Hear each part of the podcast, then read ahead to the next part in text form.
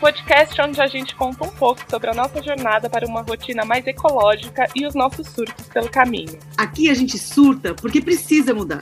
A gente surta porque a gente quer mudar. A gente surta quando percebe a complexidade dessa mudança na nossa rotina. E a gente também surta quando consegue mudar e percebe que uma andorinha não faz o verão sozinha. Se, Se você, se reconhece nessa loucura toda, venha surtar com a gente.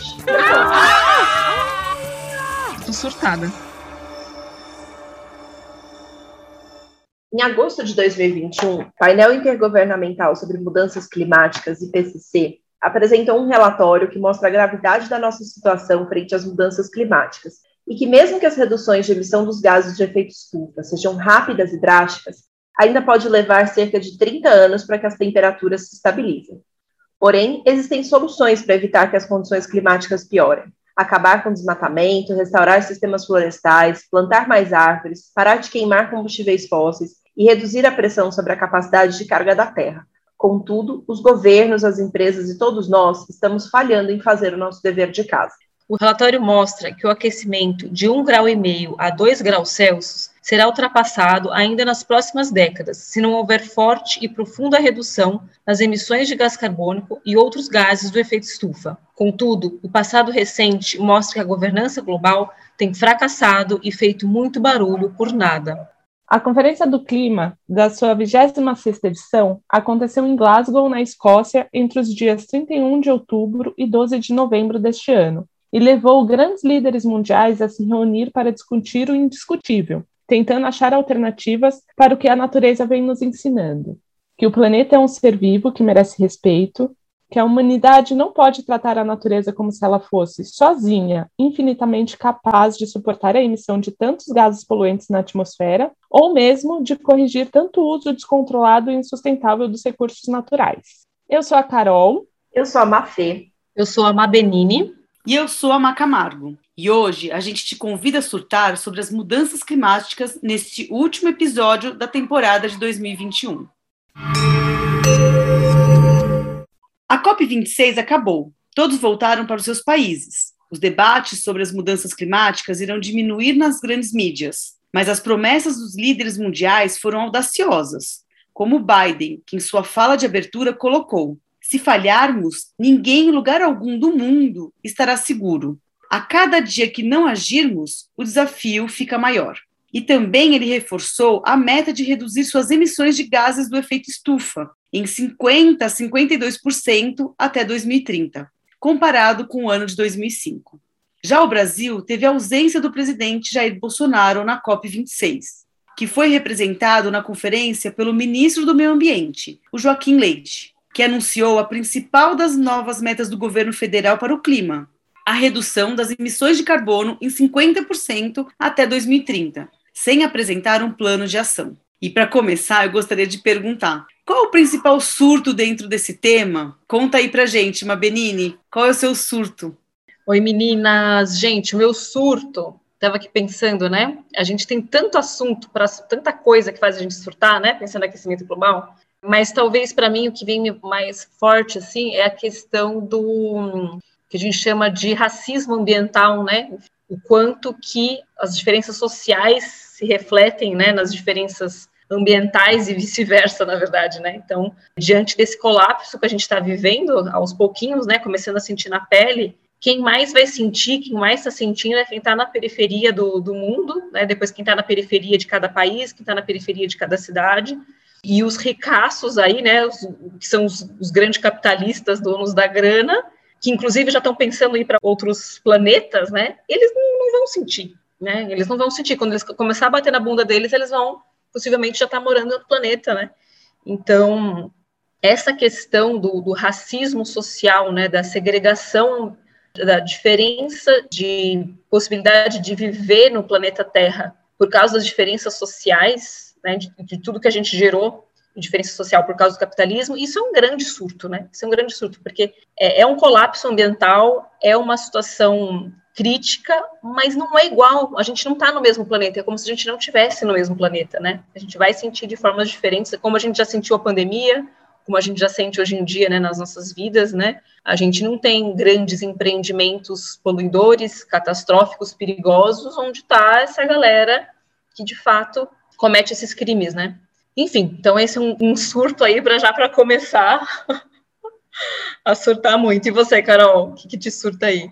Ah, Maria, são tantos surtos, gente. Falei que eu não tô aguentando.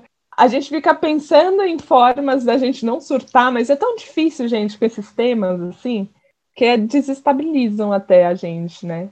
Eu também surto total com, com esse seu surto, mas é incrível, né? A gente viver a situação que a gente vive e ter que ficar vendo, tipo, milionários, multimilionários indo para o espaço pela primeira vez. Ai, vamos mandar o ator lá, sei lá, porque ele completou 89 anos para ir para o espaço, porque ele vai ser o homem mais velho.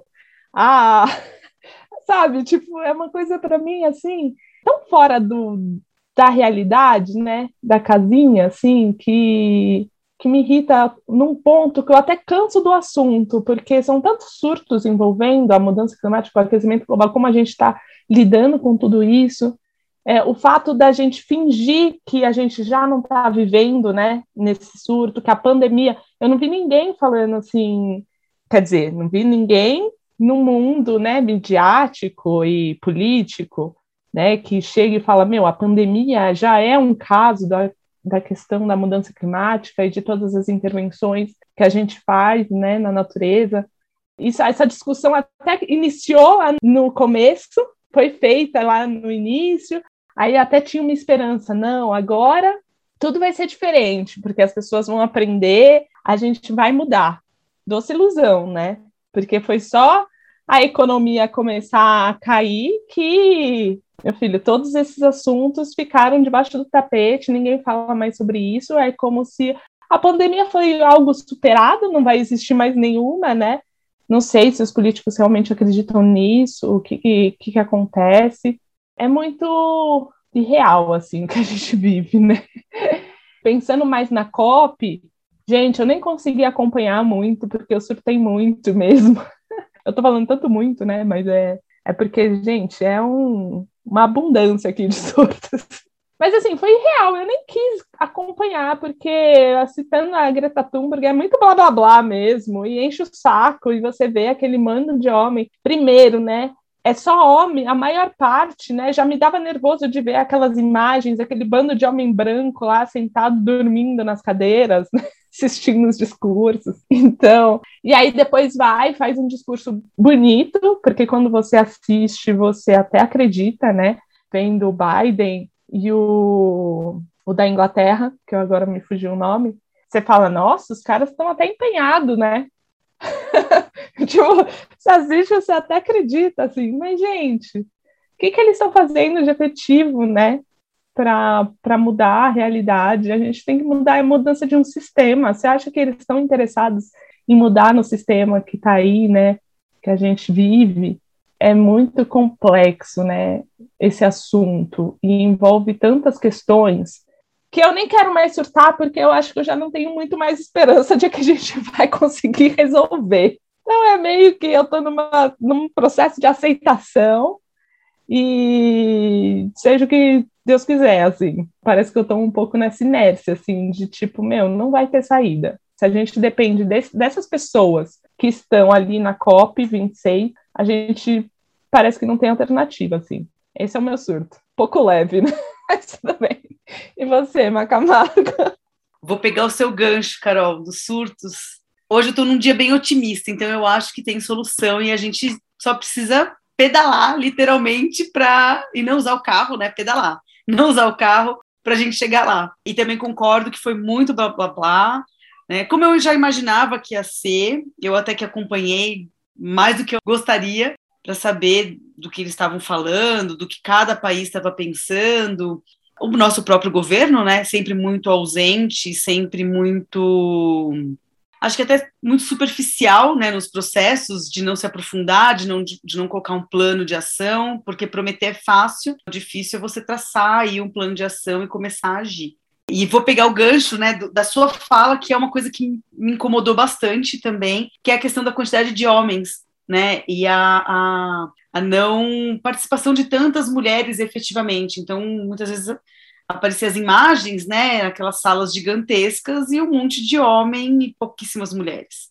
Sendo que, aí eu vou trazer um dado, né, aqui da Planta Feliz, é, eu tenho 1% de homens assinando o meu, o meu plano de coleta de resíduos orgânicos em São Paulo. 99% são mulheres que assinam. E por incrível que pareça, na sexta-feira eu tive dois cancelamentos e as duas pessoas, as duas mulheres, me disseram que é o marido que reclama. Então, o marido que reclama do cheiro, é o marido que reclama da separação dos orgânicos em casa. E aí, o que me surpreende e que me deixa surtada é não ter mulheres nos representando na COP26. Né? Eu estou dando exemplo da COP, mas eu acho que a gente tem que é, ter mais mulheres nos representando em vários outros lugares. Né? Até porque, na minha percepção, e aí, gente, não tem nenhum estudo, não tem nada, né? Se alguém souber de algum estudo, mas assim, é, pelas minhas percepções de vivência com a planta feliz, as mulheres são as mais interessadas em cuidar do planeta, em cuidar da casa, em cuidar da nossa cidade né, em cuidar do meio ambiente. Normalmente são as mulheres que pensam no futuro. Então eu, eu queria trazer um pouco dessas informações para pensar, pensarmos e repensarmos, né? A questão do resíduo orgânico, né, ser separado, e aí a gente tem lá um episódio que eu não me lembro muito bem se é o segundo ou é o terceiro, mas que nós falamos da separação dos resíduos orgânicos, né, e dessa importância. E a gente começou falando em separação três frações e terminamos falando em separações em 10, 12 frações, que é possível e necessária que seja feita. É, então as pessoas precisam começar a pensar. O próprio lixão ou aterro, né, é, gera muitos gases do efeito estufa. Então, se a gente faz essa separação e faz a destinação correta dos nossos resíduos, a gente não tem tanta geração desses gases. Não vou dizer que a gente chega nas metas audaciosas dos nossos grandes líderes, mas a gente acaba contribuindo, né? E acho que é um pouco disso. A gente não tem o poder de um Jair Bolsonaro, de um Biden, né, ou qualquer outro grande líder, mas a gente tem o poder dentro do que nos cabe, né? De onde nós estamos. Então acho que é, o meu surto é esse, assim, que eu olho para os lados, eu tento fazer o, o, que me cabe, né? E, e mesmo assim é pouco. Mas é pouco, é pouco porque eu faço pouco, porque o outro está fazendo pouco e porque os grandes líderes não têm, né? A questão da fiscalização de algumas situações, por exemplo, desmatamento na Amazônia e, e os dados que são alarmantes desses últimos anos que vem acontecendo. É um grande problema, né? E aí a gente chega lá na COP e fala que está tudo bem, que a gente vai conseguir. Será que a gente vai conseguir mesmo? E aí vou jogar para Mafê. Mafê, me diz aí quais são os seus surtos nesse tema, que é um tema bem, bem complexo. Olha, Má, vou te falar que quando a gente começou a gravar esse episódio, eu já estava tipo, com a cabeça borbulhando de coisa, porque esse tema é muito denso, muito complexo, tem muitos, é, muitas nuances, e ouvindo vocês falarem, ao invés de me ajudar a estruturar os pensamentos, eu fiquei ainda com mais coisa na cabeça para falar.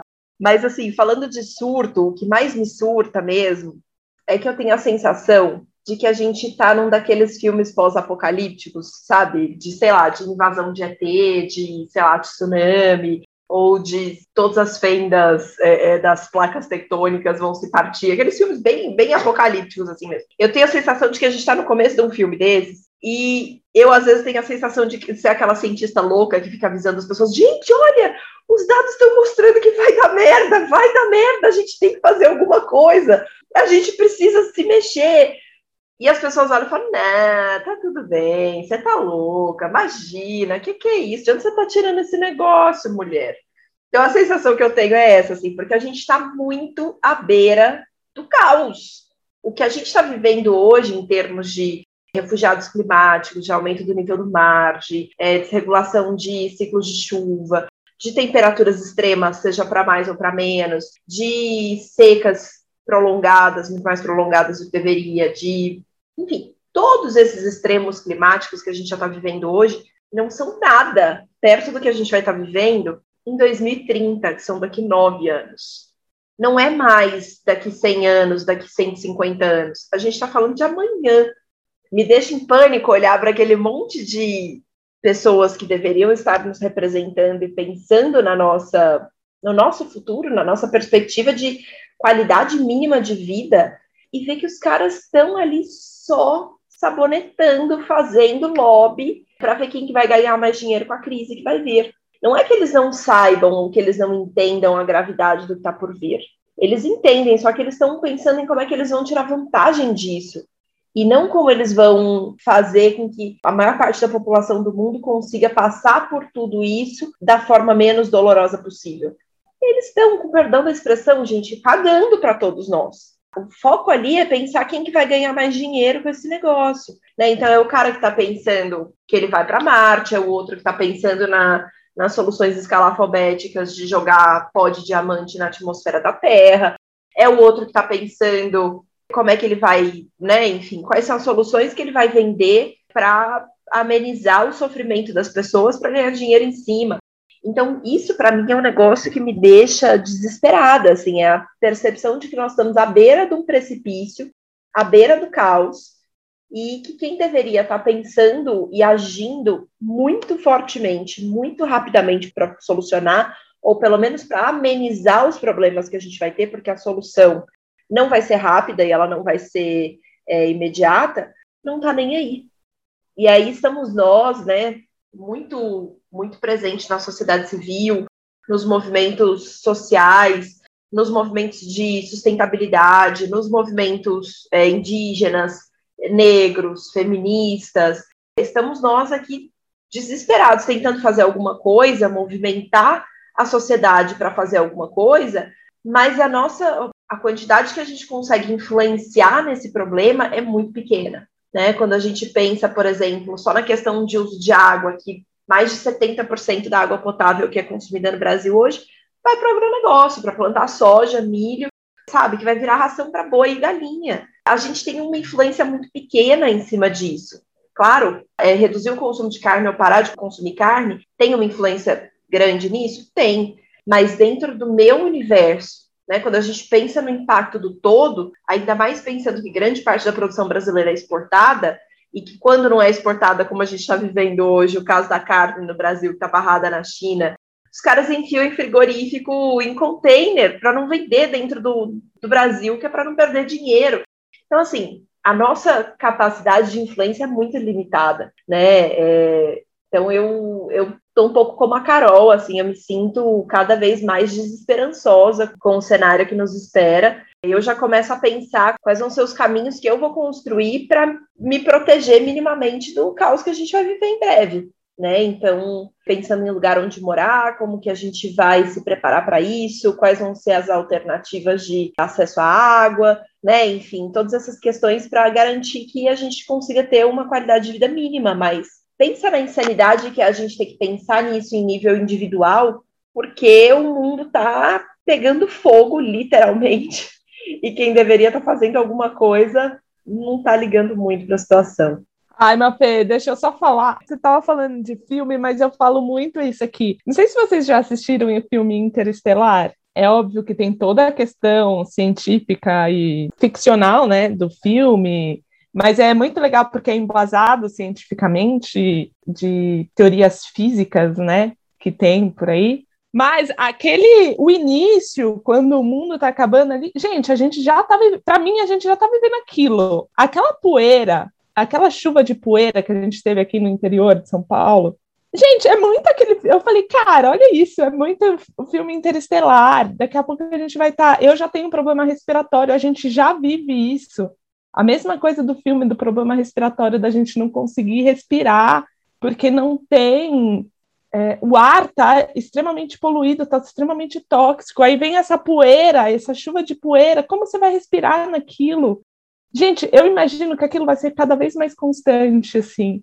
E o filme mostra isso e mostra também a perda da biodiversidade, que a gente já está no processo. Enfim, a gente já está correndo risco de não ter diversas é, espécies alimentares, né, é, que a gente está acostumado a se alimentar por devido a pragas, devido a diversas coisas que estão aí, que de repente nem chegam até nós, porque a gente nem imagina tudo que está acontecendo, né? Então, eu, você falando de filme, eu tenho muitas, muito nítido, assim, a gente já está vivendo esse período, mas assim como no filme, as pessoas, a gente se acostuma com a realidade, né? A gente se acostuma, então tem gente que está fazendo de tudo para sair daquilo para resolver um problema, para não sei o quê. E tem gente que acredita que a vida é aquilo ali e vamos continuar vivendo, vamos continuar fazendo o que dá para fazer e vamos viver que a vida é isso aqui, não tem mais o que a gente buscar, né? Então, para mim esse filme, assim, esse início do filme é muito o que a gente já está vivendo, assim. E eu ia falar exatamente isso, gente, que a Mafê falou nisso, eu também tenho muito essa sensação, gente, desde da, quando começou a pandemia, né? Quando a gente começou a viver essa pandemia, todo mundo teve que colocar máscara. Eu lembro de eu falando isso, gente, que cena de filme, né? A gente aqui vivendo, daqui a pouco a gente tem que colocar uma máscara e tal. Às vezes eu acordava, acho que ainda hoje eu tenho um pouco da sensação de acordar e ver todo mundo, né, naquela situação, não podendo chegar perto, máscara. É muito um filme, né? Em vários momentos eu me senti, falando, gente, eu tô vivendo uma situação que eu nunca imaginei, que eu só via na tela, né? Uma coisa que parece né, é, é, ficção. E é essa sensação que dá, né? Passando a pandemia, ainda a gente continua nisso. E é bem esse roteiro que você narrou, né, Mafê? Como a gente tem pessoas ali, não, vamos lá, tentando movimentar, e a maioria das pessoas estão ali ainda de boa, né? E a gente está nesse grupinho, por isso que, que um dos meus surtos, até que a gente conversou também no outro dia, tem a ver com isso, assim, será que a gente não deveria tá chacoalhando mais, sabe? Assim, até que ponto também a gente, no nosso lugar de privilégio, de nível de conhecimento, né? A gente tem conhecimento disso tudo que está acontecendo, o quanto que também a gente está se rebelando. Tem hora que eu acho que eu deveria assim sair pelada na rua, sabe? Assim, nesse quase nesse nível, né? Tipo, gente, atenção, olha o que está acontecendo, né? Assim, não sei se a gente deveria, sabe, em que nível de berro a gente deveria estar tá dando, né? Que é um pouco do que a Carol também falou antes, assim, eu, eu tinha, eu era, tinha pouco essa ilusão com a pandemia, eu achava, nossa, a pandemia, no começo eu pensava, nossa, acho que vai fazer muita gente acordar, hein, muita gente vai ter um chacoalhão, eu, eu tinha essa crença, gente, no começo da pandemia, que muita gente ia acordar, e talvez tenha sido, sei lá, 1%, não sei se a gente for pensar, acho que muita gente acordou, mas muito pouco ainda, muito pouco, e aí é essa loucura que me vem na cabeça, assim, se a gente estivesse num filme, que, que cena que a gente estaria fazendo que papel a gente quer assumir como detentoras desse conhecimento, que papel a gente quer assumir de mobilizar e de avisar o que está acontecendo, de tentar fazer alguma coisa para reverter. Eu jogo essa, essa, pergunta aí que eu não sei. Eu, eu acho que eu me pergunto todo dia, o que, que eu estou fazendo, assim, o que, que eu tô... Eu deveria estar tá sendo correndo pelada, não sei, eu deveria estar tá fazendo alguma coisa.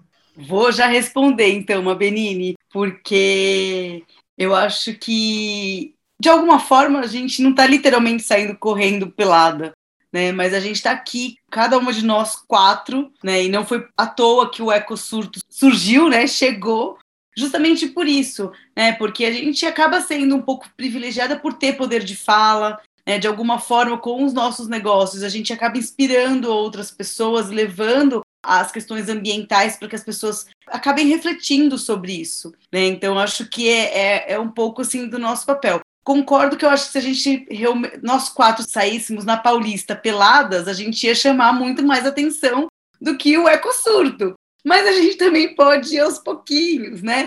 Então, acho... Agora, gente. a gente até podia chamar atenção, mas não ia ser para o problema da mudança climática, né, gente? é, pois é. Então, mas ia chamar atenção.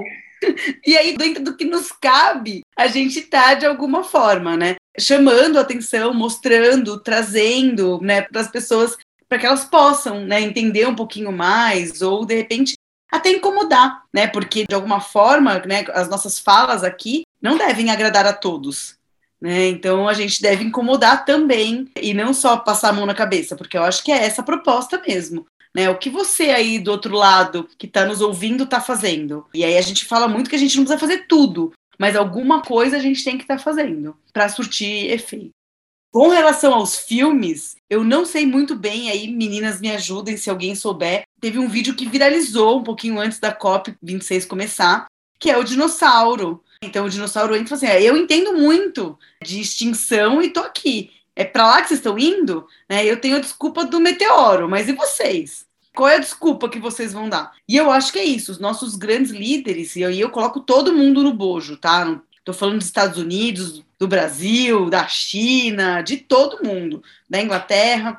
Ninguém está fazendo nada, né? Assim, essa é a minha percepção. E acho que nós quatro aqui no EcoSurto, a gente faz muito mais do que todos os grandes líderes que foram lá engravatados falar na COP26. Então, acho que é um pouco do que do que me deixa assim, sabe? Assim, tipo, e aí? Na próxima vai estar tá tudo igual, né? E aí tem a questão de que já foi falado sobre isso, a gente vem há anos, né? A Mafê falou que ela ia ser aquela cientista, né, do filme, falando, ó, aqui, tá aqui, vai, vai dar ruim, vai dar ruim. Então tá todo mundo sendo avisado já há anos. Tem toda essa cronologia do processo de que é isso.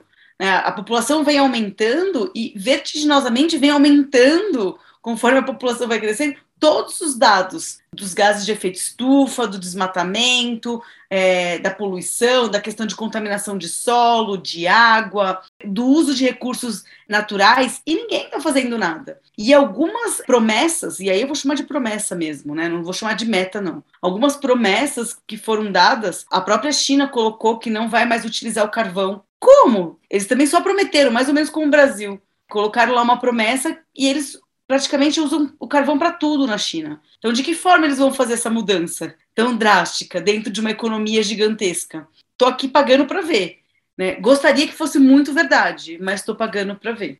É, eu, como boa fã de filmes de ficção científica, como sou filmes e livros, já vi e li coisas suficientes para, cara, assim, assim, as coisas que a gente está vivendo hoje são muito o começo de filme de ficção científica. Na real, assim, e às vezes eu vejo algumas discussões acontecendo. Eu citei aqui né, o negócio da camada de, de pó de diamante na atmosfera da Terra. Isso é uma coisa real que está rolando. Inclusive, uma das minhas dicas vai ser sobre isso, que é sobre essas soluções escalafobéticas que estão sendo discutidas aí como alternativa para as mudanças climáticas. É, cara, até essas coisas muito absurdas já viraram filme, já viraram série, já viraram livro e isso já deu merda, entendeu?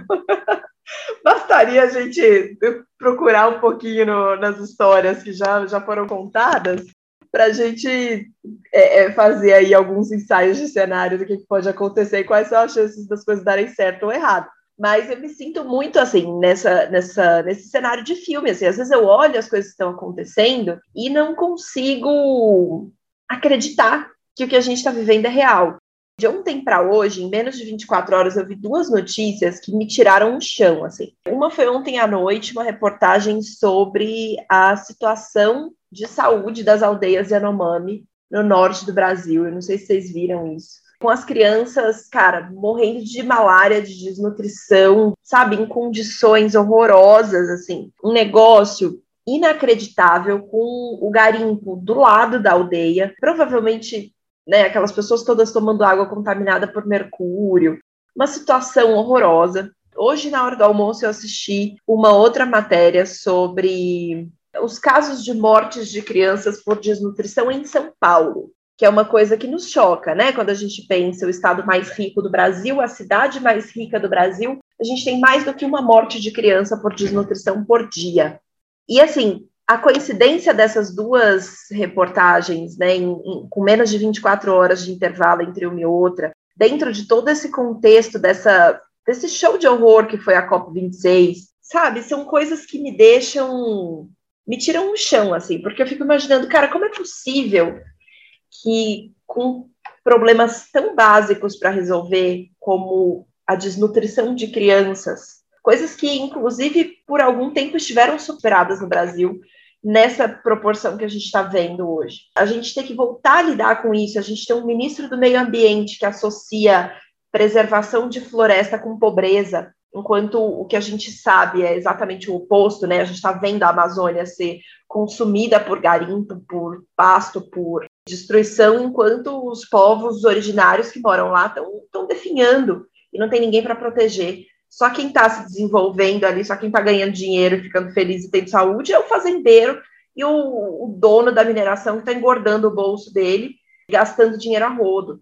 Então, são, são coisas tão absurdas, assim, que para mim, às vezes, eu custo, sabe, é, é aterrizar que essas coisas são realidade, que a gente está mesmo discutindo, dar uma voltinha de foguete no planeta Terra enquanto a gente tem crianças morrendo de desnutrição, mais de uma criança morrendo de desnutrição por dia na cidade mais rica da América do Sul. Sabe, umas coisas assim. Então, eu custo a conciliar essas informações, assim, para mim, às vezes elas parecem muito surreais de, de estarem acontecendo ao mesmo momento, nos mesmos lugares. Eu não sei como que vocês lidam com isso, mas para mim é muito difícil conciliar essas coisas.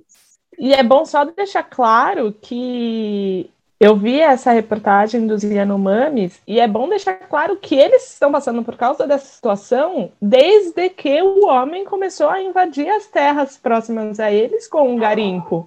Sim, não é que eles, ah, eles estão nessa situação porque eles são povos originários e eles estão ali. Não, é exatamente o que aconteceu com os maias, com os astecas. Exatamente. Com, é tipo o povo branco que vai lá no território, leva doença, leva um monte de. Acaba com o território, acaba com o que eles estão acostumados.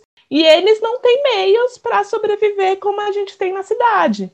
É, envenena água, envenena solo, imagina. Tudo. Aquilo ali está tudo contaminado por mercúrio. É, como você vai pescar peixe naquela água? Como você vai, né? Enfim, não tem como. Não. E aí eles pedindo médico, é capaz de ter gente ainda achando, ai, é absurdo, eles não são povos nativos, eles que vivem com o que tem, porque deve ter gente, gente, que pensa isso, né? Ou porque não tem. entende. Então é, é realmente uma feia, eu te entendo. Desculpa, Mambenine, eu te atravessei de novo. Não, Carol, não, é isso. Não, gente, assim, uma fé total, eu acho muito desconexo também pensar isso. Assim, são coisas que não encaixam. Como é que a gente, como humanidade, deixa coisas tão absurdas, né, né tão contraditórias acontecerem. E aí, vocês falando disso, né, da situação dos Yanomamis, eu lembrei, eu não lembro quem que eu vi uma entrevista também esses dias, alguém comentando da COP, que estava falando isso, assim, que um dos grandes desafios agora do Brasil é como desenvolver a Amazônia, né, como levar emprego, desenvolver a Amazônia, levar desenvolvimento para as pessoas que moram lá, né, sem desmatar. Então, quer dizer, olha o nível de fala que a gente ainda vê, não lembro quem que era a pessoa, gente, enfim, mas era algum líder, enfim, aí algum estudioso dessa temática ainda trazendo como é como se fosse esse o desafio, né? Ele ainda enxerga o desenvolvimento, né? Ainda tem essa visão do desenvolvimento e como que isso vai se contar, porque é o que a gente vê como resultado da COP, né? Como que a gente vai desenvolver, desenvolver as, populações, né? Ainda mais nesses locais aí, né? Amazônia e tudo mais, cuidando do meio ambiente. E, e ainda não despertaram para a questão é que a gente tem que parar de falar de desenvolvimento. É, acho que para mim, para mim esse é o grande ponto chave. A gente tem que parar, vamos parar de falar de desenvolvimento. Aí vem esse termo que a gente tem ouvido muito, né, dos empregos verdes, né? Tudo não sei o que é verde, né, gente?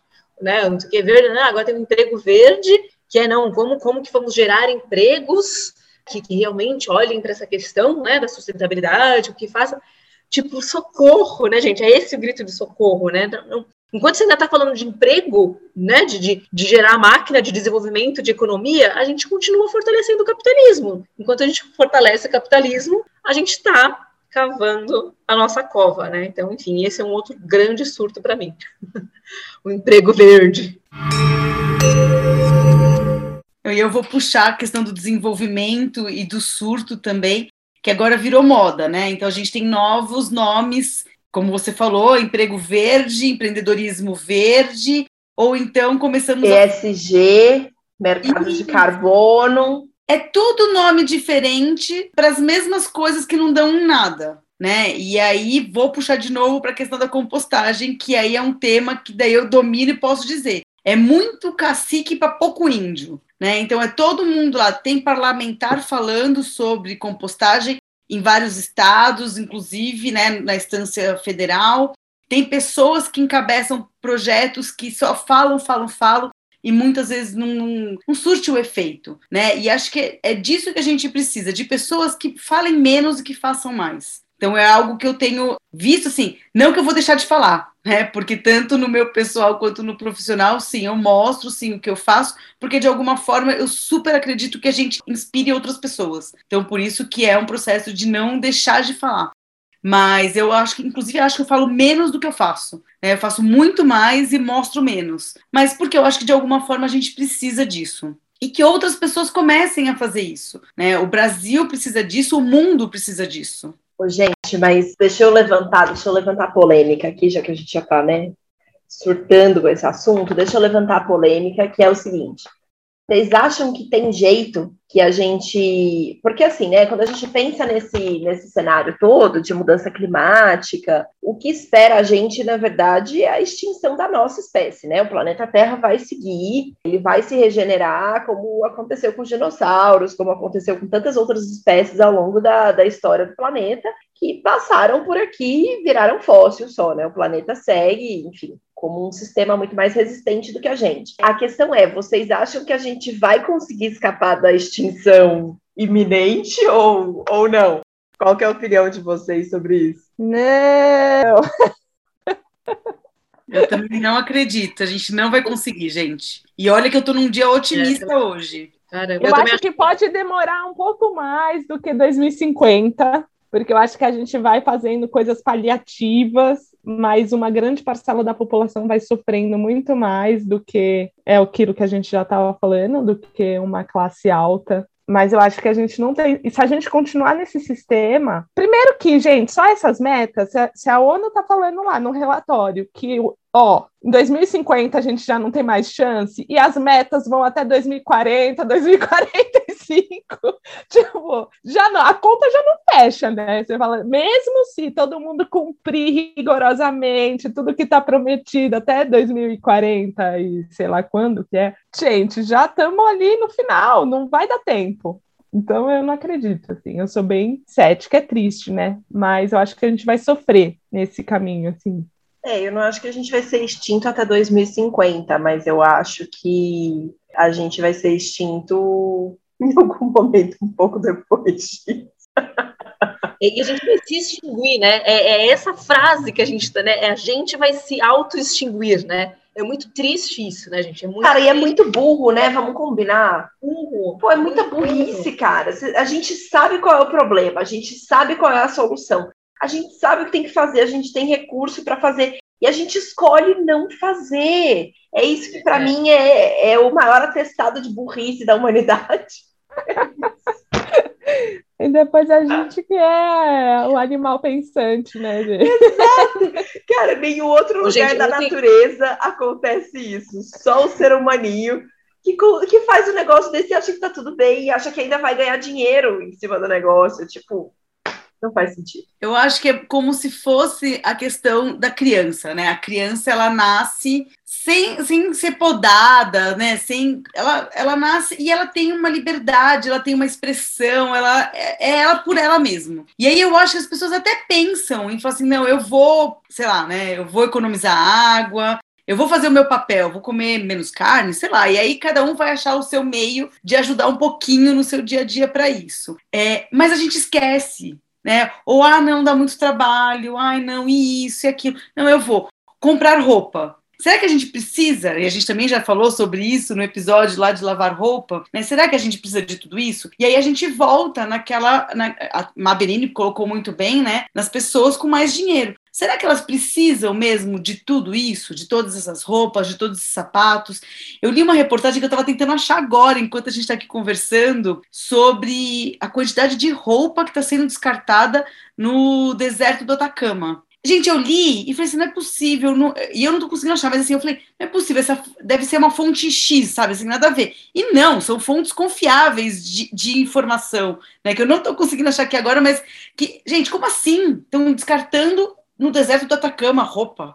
Né? A gente tem que dar o outro, outro descarte, não simplesmente colocar. Já pensou se começam a. pegam um helicóptero e começam a despejar roupa ali na Amazônia? Né? Tipo, como assim? Não faz sentido nenhum. Quem será que foi né, o, o cérebro pensante que tomou Ou essa. Ou não. Ou não. Então, é isso, né? Que tipo de cérebro pensante que tomou essa decisão? Né? O que leva uma pessoa a tomar esse tipo de decisão?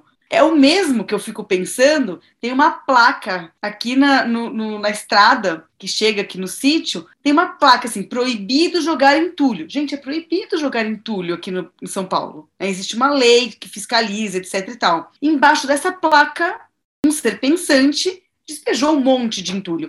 E aí, no meu caso, eu, fico, eu fiquei pensando assim: é alguém para afrontar alguma outra pessoa aqui da região, não é possível. Porque assim, para que isso? E graças a Deus a gente tem, né, tipo, pessoas em sã consciência. Dois dias depois, não tá mais lá. Não fui eu que tirei, mas eu fiquei com muita vontade de tirar. Mas é isso, eu vou tirar e vou fazer como? Eu tenho que contratar uma caçamba de retirada de entulho, pegar alguém que pegue aquele entulho e jogue lá, por alguém que deixou no meio do caminho. Então, assim, a gente também tem que pensar em, em todo esse processo pelos outros, é essa sensação que eu tenho, né? E mostrar que não é difícil, mas a gente precisa fazer. Por exemplo, se essa pessoa que jogou o entulho direto aqui no meio do caminho, por que ele já não faz direito para não dar o trabalho para outra pessoa? Por que ele já não é responsável pelo que ele está gerando? E aí, depois nas dicas, eu tenho dicas quentes sobre isso para trazer mais reflexões aqui. Omar, mas sabe o que me vem na cabeça quando eu ouço você falando isso e, e né, pensando sobre a minha própria fala, né? A questão toda, e é aí que eu acho que está a raiz do problema, é que não são pessoas que tomam essas decisões individualmente. Não é um indivíduo, é um sistema que favorece esse tipo de coisa, sabe? E aí é muito fácil a gente despersonalizar todos os impactos disso, inclusive. Porque ah, é só um monte de roupa que foi jogada lá num lugar que ninguém mora, né? Enfim, é, vai impactar ninguém, não vai atrapalhar ninguém. A mesma coisa quando a gente pensa, sei lá, na mineração na Amazônia. Pô, mas imagina aquele tanto de terra para aquele pouquinho de índio, não vai atrapalhar ninguém, né? O pensamento, né, bem, bem de jirico aí. Então eu acho que a questão toda é que, infelizmente, não é uma pessoa, não é um indivíduo né? É, é, um sistema que já incutiu esse, essa, essa falta de empatia por um lado, a falta de humanidade por outro, sabe? Porque essas coisas que a gente estava falando, essa questão das, das crianças Yanomami, das crianças aqui em São Paulo, isso é desumanidade, assim, é, é você não, não ser capaz de pensar no outro como um igual a você, como digno das mesmas coisas que você gostaria de ter para você, como digno de ter a mesma vida que você tem sabe? Então, assim, é, um, é, é, todo um conjunto de regras, de leis, de forma de existir, de forma de consumir, de estímulos de mídia que levam a gente a simplesmente se desconectar de tudo isso, desumanizar as pessoas, sabe? Então, é, ah, eu tô poluindo, mas eu não tô matando outra pessoa. Eu tô só jogando meu lixo fora. Eu não sei para onde vai. Não me diz respeito. Essa é a responsabilidade de outra pessoa. Então, o que me dá desesperança é justamente porque essas questões são tão sistêmicas e tão enraizadas que a mudança é muito difícil. Né? Ela, ela depende de muitos elementos, ela é muito complexa. Não é só plantar árvore, não é só construir saneamento básico. Eu estava assistindo ontem um documentário sobre é, a despoluição do Rio Pinheiros aqui em São Paulo, né? E, cara, vocês são paulistanas, eu não sou, né? Eu moro aqui em São Paulo há 16 anos. Desde antes de eu mudar para São Paulo, eu ouço falar sobre os projetos de despoluição do Rio Pinheiros, né, e do Rio Tietê. Há cinco anos, mais ou menos, sei lá, oito anos, mais ou menos, as pessoas se ligaram de que não adiantava limpar o Tietê se não tratasse a água que chegava no Tietê. Então, amigo, é tipo. Não, primeiro, assim. se fala muito sobre o, sobre o Rio Pinheiros. É como se o Rio Pinheiros fosse uma coisa e o Rio Tietê fosse outra. Sempre foi assim aqui. É tanto que a, a aparência na Marginal Pinheiros e a aparência na Marginal Tietê é completamente diferente. Sim. Isso já tem totalmente a ver com a região é, onde os rios passam. A região, quem que está no entorno dessa região, Exato. quem está morando por ali. Então, quando você vê falando todos os estudos que são feitos com micro-organismos para ver se limpa, é, é sempre no Rio Pinheiros nunca é no Rio Tietê.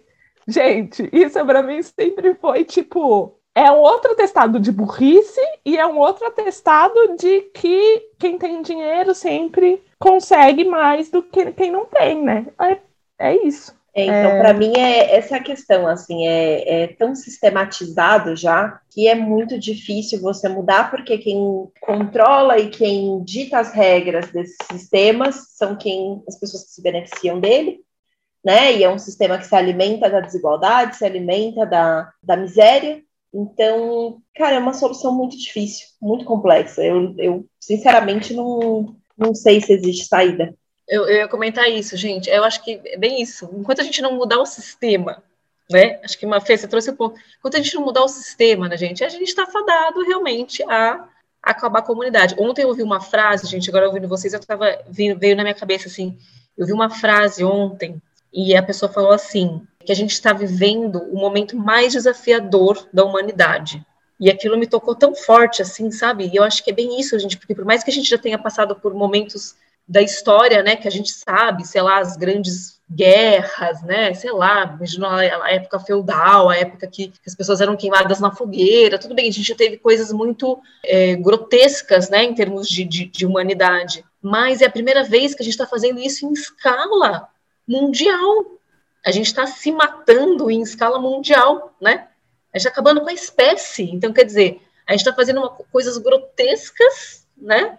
Que a gente já viu ao longo de toda a história, tá? Pontualmente, mas a gente está fazendo numa escala grande, onde a gente vai acabar com a própria raça humana. Então, quer dizer, realmente, eu acho que é, é, uma, é uma era, essa antropocênica, aí, como é que a gente fala, né? Que a gente está. É mais desafiadora realmente da humanidade, assim, onde a gente está se detonando, e aí já queria emendar, assim, uma coisa que é muito forte, isso é uma fetroça dessas notícias das crianças, né? E aí, Má, né, Carol, né, enfim, que para mim entristece, imagino que quanto que cutuca vocês também, né, que são mães e tal, a gente falar dessa questão, mas é isso, gente, a gente está num momento da humanidade realmente pior, e aí eu fico pensando nessas crianças, né, gente, as crianças que estão nesse mundo, porque a gente vai viver muito disso, a gente aqui ainda na faixa dos 30, 40 anos, a gente ainda vai viver muito disso, mas as crianças, gente, como que vai ser? Eles vão pegar a vida inteira deles, as crianças que estão aqui hoje, numa situação muito. Imagina você não poder respirar, né? É, vamos, vamos pensar, é, é, isso que acho que quem, para quem está ouvindo o podcast aqui, né, gente? Acho que é nesse nível que a gente tem que, que imaginar, né? É o que muita gente já vive. Imagina você sem ar, você morrendo de calor, você não tendo água para beber, né? Assim, a gente tem que. Eu fico imaginando, gente, que as pessoas viveram lá em Manaus sem oxigênio nessa pandemia, né? É esse nível de caos que a gente já está em alguns locais que vai ficar cada vez mais comum, que vai se alastrar. Então, que mundo que é esse que essas crianças vão viver? Enfim, então eu queria só lembrar dessa cena, dessa frase que eu ouvi ontem, que é muito forte, e conectar com essa questão das, das crianças, né? Que é foda. Sabe que eu levei um tempo, né, para engravidar e, e querer engravidar, né? Um dos motivos era esse, sabe assim, o um mundo que eu tô deixando ou que eu vou deixar. E aí acho também muito forte quando alguém fala assim, né? Que eu já ouvi várias pessoas falando para mim, ah, mas você não deve se preocupar, porque a Valentina, né, vai construir esse futuro, né? As crianças são o futuro da, do planeta, etc e tal. Gente, eu não coloco esse peso em cima dela, muito pelo contrário. A responsabilidade é minha, no aqui e no hoje, porque se eu não fizer agora, ela não tem o um amanhã. Né? Então, eu acho que, que isso para mim assim, é muito sério. E foi um dos motivos de, de largar né, o, o, emprego e vir morar no sítio. Única coisa que eu vejo e que eu sei que assim a, a gente vai ter vários desafios ainda pela frente com ela, né, e nessa vivência no sítio, porque ela acaba destoando muito das outras crianças. Isso porque ela só tem quatro anos e meio. Né? Então, com outras crianças que a gente teve no, há duas semanas atrás, as crianças brincando com mangueira, com água, e ela veio falar para mim assim: mamãe, vai acabar a água do planeta. Né? E as outras crianças, tipo, nem aí para a hora do Brasil, sabe? Assim, daí que eu enchi já aqui a, a bacia, joguei a água fora e vou encher de novo. Né? Então, assim, a, a, Valentina acaba sendo uma criança um pouco fora da curva para essas questões. Né? A mesma coisa as professores falam na escola. Né, a escola dela faz a coleta de resíduos orgânicos com a gente. E aí ela fala: ah, meus amigos não sabem jogar no lixo certo, né? O tomate que não tá bom ou o resto da maçã. É, então, tem o lado positivo e tem o lado negativo, porque eu acho que ela está muito mais conectada com as questões ambientais e, e, com a própria natureza, vivendo aqui no sítio, os bichos. Né? Ela não tem medo de nenhum bichinho, e as outras crianças têm. Então, ela assim, nossa, ela é a menina que mexe em bicho né? Ela é a menina que, então, isso às vezes assim, a gente, eu sei que ela vai enfrentar alguns problemas e aí a gente junto vai trabalhar esse processo, porque acaba sendo uma menina muito fora do padrão. Mas eu acho que eu tô no caminho certo e não vou desistir, muito pelo contrário, fazendo o meu papel aqui de mostrar para ela todo esse processo para que ela seja essa menina totalmente fora do padrão. Total, eu quero me espelhar em você agora que eu tô grávida. e eu falo, né, quando eu descobri, eu falei, nossa, cara, eu vou pedir desculpas pro meu filho, pra minha filha, todos os dias por colocar ele no mundo, assim.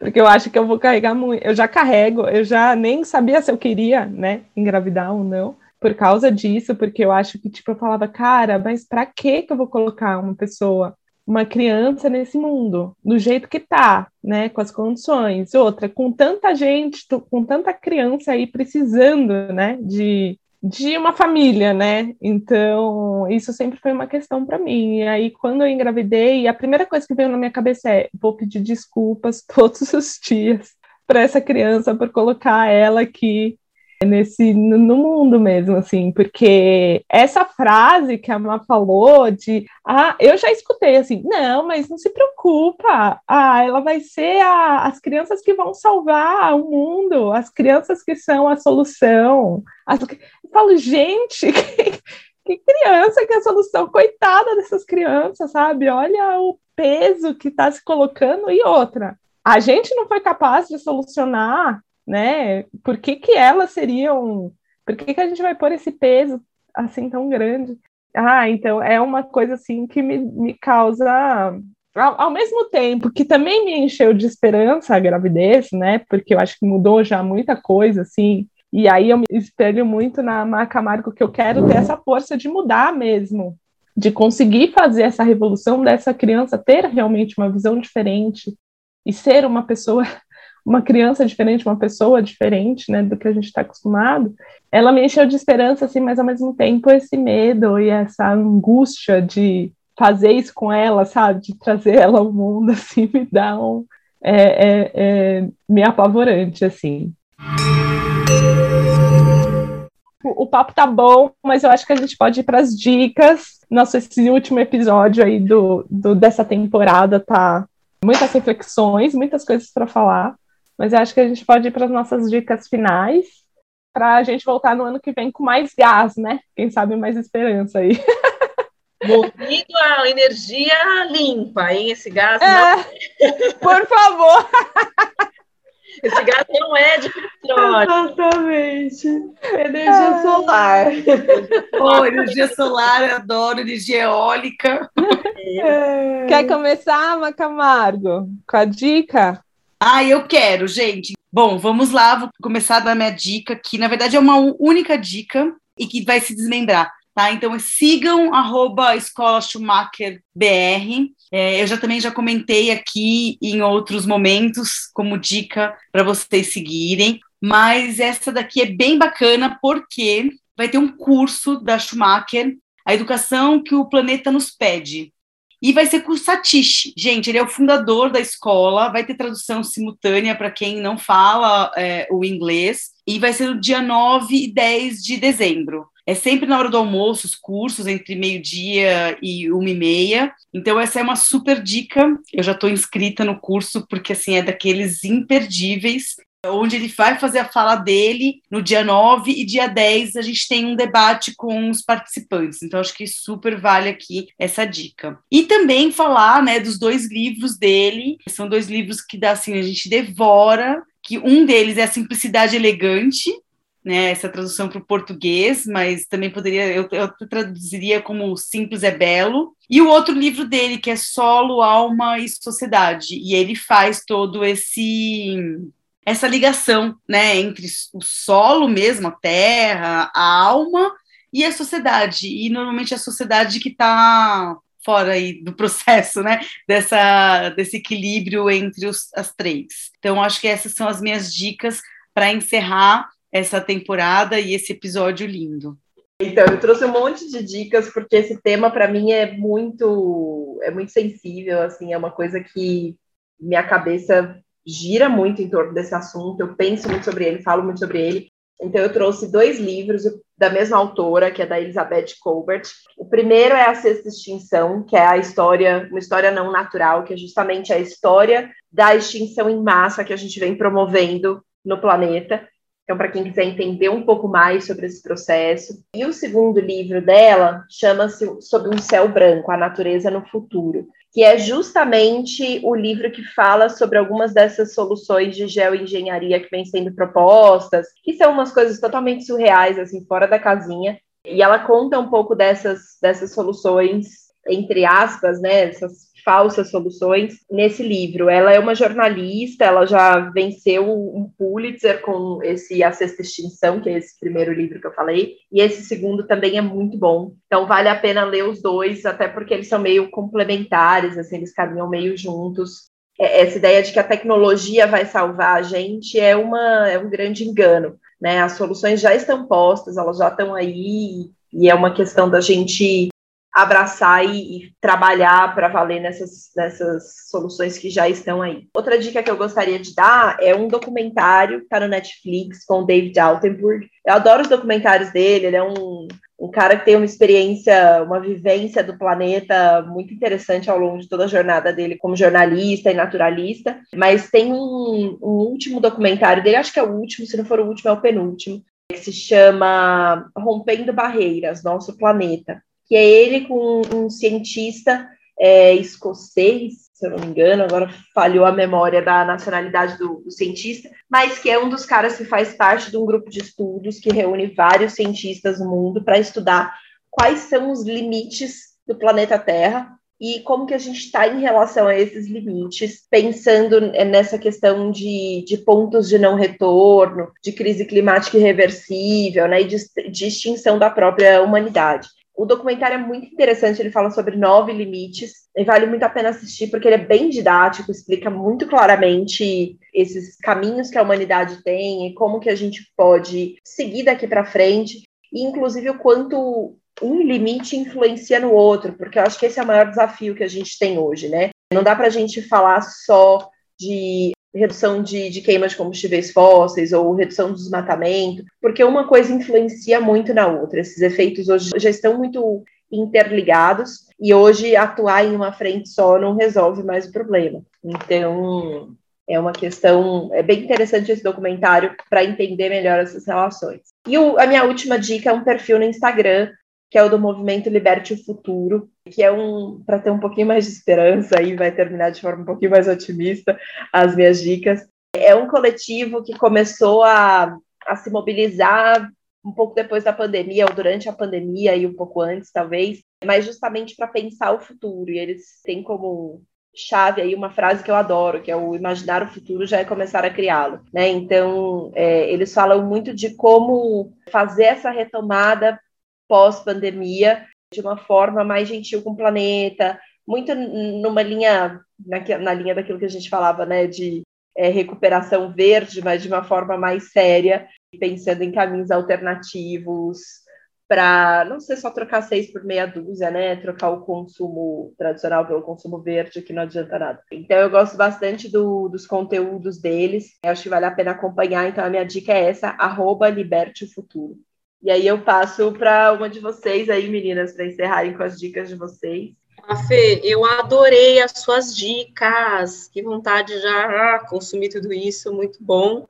As dicas, as dicas da Má também. Eu, na verdade, gente, acabei não, não, não pensando em nada, né? É um tema que tem muita coisa, mas o que está me vindo, assim, que eu queria deixar aqui para todas nós e como dica, acho que para quem nos ouve, é, é como a gente repensa o sistema, né? E aí eu, particularmente, tenho me politizado muito mais, então acho que é uma, minha dica é mais um convite, né, a gente se politizar, né, olhar para o sistema mesmo e pensar em alternativas políticas mesmo, pensar no nosso voto, ano que vem está aí eleição, então acho que fica essa dica, assim, de, de olhar para partidos, para propostas de governo que propõem mudanças de sistema, acho que só mudança de sistema, né, que pode dar de fato alguma esperança. Dane-se cópia, entre aspas, né, gente? Dane-se que esses governantes estão colocando como meta, vamos mudar o sistema? E como a gente, como cidadão, consegue trazer uma, seja pelo voto ou outros atos de revolução, como que a gente pode pensar em de fato mudar o sistema e dar algum respiro, ainda alguma oportunidade de a gente continuar existindo no planeta. Então, essa é a minha dica. Eu, particularmente, né, tenho visto no socialismo, no comunismo, muito recentemente na minha vida, assim, eu não era essa pessoa politizada que olhava por esse caminho, é, não me via como uma pessoa de esquerda, e hoje é o que faz sentido para mim, é de achar, é, de encontrar solução nisso. Então, acho que a dica para quem já está nesse caminho, é, continuar no, no, no, engajamento, né? E para quem talvez não, não olhou para isso ainda, olhar, porque eu acho que é a única solução. e aí, Carol? Acho que o que combina com essa dica é aquele livro da Sabrina Fernandes, o Se Quiser Mudar o Mundo, que eu acho que começa assim, com essa discussão para a gente entender um pouco o que, que a política impacta tanto né, no nosso caminho, a formação da política, enfim, né, os viés políticos, e acho que dá essa abertura assim, para a gente entrar mais nessa discussão e repensar mesmo o sistema e tudo, né? Eu acho que é uma boa, pode ser uma boa dica aí para quem tiver interesse. Gente, eu assim, separei uns livros aqui que eu gostaria que todo mundo lesse. Mas, assim, como eu sou amante dos livros infantis, então eu realmente acho que todo mundo deveria ler. Repito aquela frase do Saramago, né, que eu estou até com ela aqui, que é: e se as histórias para as crianças passassem a ser de leitura obrigatória para os adultos? Seriam eles capazes de aprender realmente o que há tanto tempo tem andado a ensinar? Então, diante dessa frase, que depois que eu li não sai mais na minha cabeça, eu acho que todo mundo deveria ter um olhar atento aos livros infantis que podem ensinar muita coisa. Eu separei alguns aqui para falar. Eu vou falar três, vai, porque senão eu fico aqui querendo falar um monte. Bom, tem o Capital, do Afonso Cruz, que eu acho que vale muito a pena até já para ir nesse viés da Mabenini, que é para a gente entender assim o Capital. Ele é um livro ilustrado, ele não tem história escrita e conta a história de um menino que ganha um porquinho, de porquinho desses de de pôr, né, da gente ir guardando a, o dinheirinho e tal. E vai contando a história desse menino com esse porquinho até o, né, ele crescer, enfim. E esse porquinho representa o capital. E assim, é muito incrível, é muito legal. As ilustrações são lindas e recheados de surtos. de surtos. Mas assim, recheados de aprendizado aqui. Eu acho que vale muito a pena. E uma analogia ao capital do, do Marx, né? Olha que maravilhoso esse título, né? É, é bem incrível, assim. O outro, Gramsci, eu não sei o nome dele, gente. Antônio Gramsci. Enfim, gente, provavelmente eu tô falando esse nome errado. A Sabrina Fernandes fala desse autor o tempo todo, mas enfim, eu nunca sei o nome. É infantil também, O Rato e a Montanha. Gente, é incrível esse livro. Eu sou apaixonada. Ele escreveu quando ele estava preso. Ele escreveu essa historinha para a mulher dele contar para os filhos quando desce. E é a história de um rato que bebe o leite do bebê e depois ele se sente muito culpado porque é o único leite que o bebê tem. E ele vai até a cabra para tentar pegar mais leite. E aí começa uma jornada tipo demonstrando assim a cabra não tem mais leite porque não tem mais grama porque não sei o que sabe? E vai indo se desenrolando vai mostrando tipo como a destruição humana né? O que a gente a intervenção humana vai impactando em diversos setores até chegar no bebê e naquele rato, assim. Então, é muito incrível. Eu não, nem sei se eu consegui mostrar isso, assim, mas é um livro que vale muito a pena. Chama O Rato e a Montanha, do Antônio Gramsci.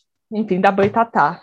Bom, e esse é mais da Greta, que eu acho que tipo, ela é uma.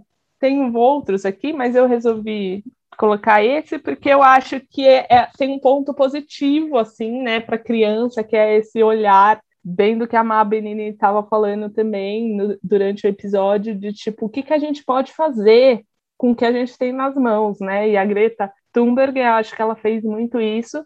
E esse livro é Ninguém é pequeno demais para fazer a diferença e ninguém é grande demais também, né? Para fazer a diferença. Então, eu acho que traz esse olhar assim de como ela começou e como a gente pode, pelo menos, mobilizar de alguma forma para a gente tentar fazer o mínimo que está ao nosso alcance, né? Então eu acho, acho legal, assim. Ter. Bom, vou parar com os infantis e vou falar de dois adultos, que aí também é um olhar positivo, que traz uma. Existem caminhos para a gente tentar buscar esse olhar diferenciado, esse olhar diferente, né, para mudança, que chama o um é o Design de Culturas Regenerativas, do Daniel Christian Wall, que ele vai falar dessa mudança, de como a gente tem que mudar a sociedade mesmo, né? A forma que a gente vive, a, a, o design da sociedade que a gente está inserido. E tem esse que só o nome, gente, já vale muito a pena. Eu acho que as meninas já ouviram eu falar também, não sei, que é do Charles Eisenstein. Só o nome, gente, já merece vocês comprarem e lerem, porque assim é a coisa mais linda, que é o mundo mais bonito que nossos corações sabem ser possível. E ele traz esse olhar esperançoso de que é possível, mas a gente também tem que mudar o nosso interno, a nossa forma de olhar internamente, externamente, né, para as coisas. Então, é, vale a pena.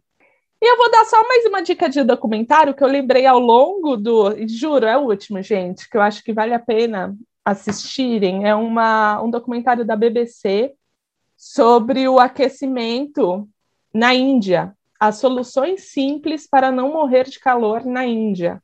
Vale todo mundo assistir assim, porque já demonstra. Olha como a gente. Olha onde a gente já está. Imagina a Índia, aquela quantidade de gente naquelas casinhas com calor de 50 graus, como eles têm que fazer, aquela questão deles, eles vendem pedras de gelo, né? Aquilo me impactou muito, assim, porque é uma pedra de gelo e tem gente que não consegue comprar nem a pedra de gelo inteira, então compra um, sei lá, menos de um quarto, e vai mostrando soluções que eles estão tentando dar para diminuir o calor, mas o calor já é uma coisa insana, de 50 graus né, naquela, numa cidade totalmente cimentada, né, sem uma árvore, você não vê uma árvorezinha, assim. Então, eu acho que é um documentário que vale a pena assistir para enxergar que essas coisas já estão acontecendo e está muito perto da gente, assim. É, e que não adianta esse... a gente simplesmente aceitar, né? A gente tem que, sei lá. E esse documentário, Carol, na verdade, é parte de uma série de reportagens e documentários da BBC. É um melhor que o outro, vale a pena assistir todos. Ah. É, eles têm lançado vários nessa série de Vida a 50 Graus. Não lembro exatamente qual é o nome que eles estão usando para o guarda-chuva, mas é muito bom e vale a pena é, ler as matérias e assistir os documentários, porque são todos curtinhos, assim, de 12, 15 minutos, são muito bons. Então é isso. Essas Deixa eu botar mais uma dica só para ser. Pode, vai Já lá. Já que vocês disseram que a gente pode fazer dica longa, eu vou dar mais uma dica que me veio na cabeça agora, que é uma dica brasileira, né? A gente falou muito de coisas de fora do Brasil, eu queria dar uma dica que é daqui do Brasil também, que é o Ideias para Adiar o Fim do Mundo, do Ailton Krenak, livrinho pequenininho, de leitura fácil, mas que ele vai ficar na sua cabeça por algumas semanas depois de ler ele, porque é aquela coisa da, da arte de dizer o óbvio que todo mundo precisa ler e escutar até cansar. Então é um livro muito bom, vale muito a pena ler. É, ele, na verdade, é um compilado de algumas palestras do Krenak, mas é, é, um texto muito gostoso de ler, de fácil entendimento, um livro curtinho, de poucas páginas, mas que tem um, um conteúdo e um significado muito profundo. Inclusive, traz aí uma pontinha de esperança para a gente fechar esse episódio. Aliás, esse livro a gente, a gente consegue indicar ele em todos os episódios, Sim, né? Encaixa e, tudo, né? É, acho que a gente até já indicou, né, em alguns. É, acho é, que já. Eu acho que também assistir qualquer palestra do Ailton Krenak enche de esperança e outra, ele dá uns tapas na cara que você fala, cara, porque ele fala, nunca esqueci também disso que a gente fica de, ah, não temos mais esperança, a gente não. E ele fala, como não, sabe? A gente tem que mudar a realidade, a gente tem, se a gente fez isso, se a gente chegou até aqui por nossa ação, a gente tem que saber sair disso aqui, né? É, é. Tipo, nós temos né? capacidade. Então... Gente, fala, o pessoal fala isso mesmo, se foi construído, dá para desconstruir, né? Dá para desconstruir. E, e, o legal desse livro é que ele, o próprio título, né, gente, é bem, representa muito o tema que a gente falou hoje, né? O próprio título, ideias para adiar o fim. Adiar. Vamos adiar, pelo menos, né? A gente está indo para o fim, mas vamos adiar, né? Então, é, é, eu, só o título já cutuca muito, né? Já, total. É o que ele fala, né? Da sustentabilidade, ela não existe do jeito que a gente vive, do jeito que a gente só consegue amenizar, né? Então, vale a pena. Bom, então assim a gente termina mais um episódio da Ecosurto, o último episódio da temporada 2021. Foi bom demais dividir os nossos surtos com vocês ao longo desse ano. Eu não sei para as meninas, mas para mim pessoalmente, poder estar tá aqui conversando com vocês, dividindo as nossas sensações, além de ajudar a amenizar um pouquinho as piras da nossa cabeça, faz a gente sentir também que a gente não está sozinha e que existe aí um, uma grande multidão de pessoas pensando, sentindo e agindo da mesma maneira. A nossa conclusão, né, depois de tantos episódios, aí oito episódios nesse ano, é de que a gente sabe que o caminho é desafiador, tem muito erro e acerto, mas juntos a gente consegue perseverar e avançar de forma mais fácil e mais duradoura. Gente, eu também queria dizer que foi muito bom estar aqui nesse, nessa primeira temporada. Para mim, a minha sensação não é nem de dar uma aliviada, para mim, uma, a sensação é de quase de sair pelada na Paulista. Então, assim, agradecer ao Ecosurto, agradecer vocês, assim, porque eu saio com esse gás, assim, sabe? Tipo, Talvez pelada eu não vou sair, mas alguma coisa vai acontecer, gente, porque eu saio com esse gás, assim, pelo amor de Deus, vamos fazer alguma coisa, sabe? Assim, Marina vai, né, vai fazer alguma coisa. Então, que delícia, né? E agradecer, então, a todos, né? Obrigada, os podcasters aí, todos que nos assistem. Se você também está surtando por aí, né, compartilha com, com, a gente os surtos de vocês. A gente tem lá nosso Instagram, arroba ecosurto, ou manda um e-mail para a gente, né, ecosurto.gmail.com. Para a gente é super importante ouvir também como que está ressoando do lado daí, o que, que vocês têm surtado. E essa troca é o que enriquece e é uma é o que a gente acredita para começar ou para continuar, né, a, a transformação que a gente quer ver.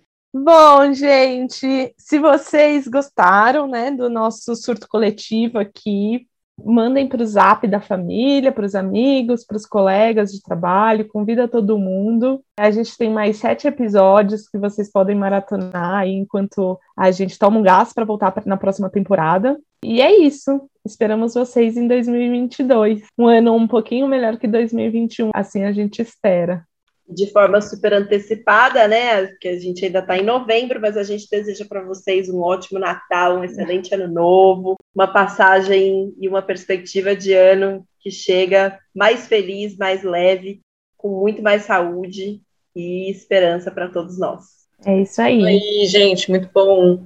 Obrigada, Beijos. pessoal. Obrigada por nos ouvir. Até 2022. É... Tchau.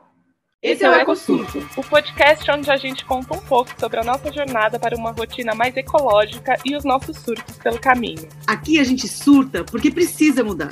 A gente surta porque a gente quer mudar. A gente surta quando percebe a complexidade dessa mudança na nossa rotina. E a gente também surta quando consegue mudar e percebe que uma andorinha não faz o verão sozinha. Se, Se você, se reconhece nessa loucura toda, venha surtar com a gente. Tô surtada.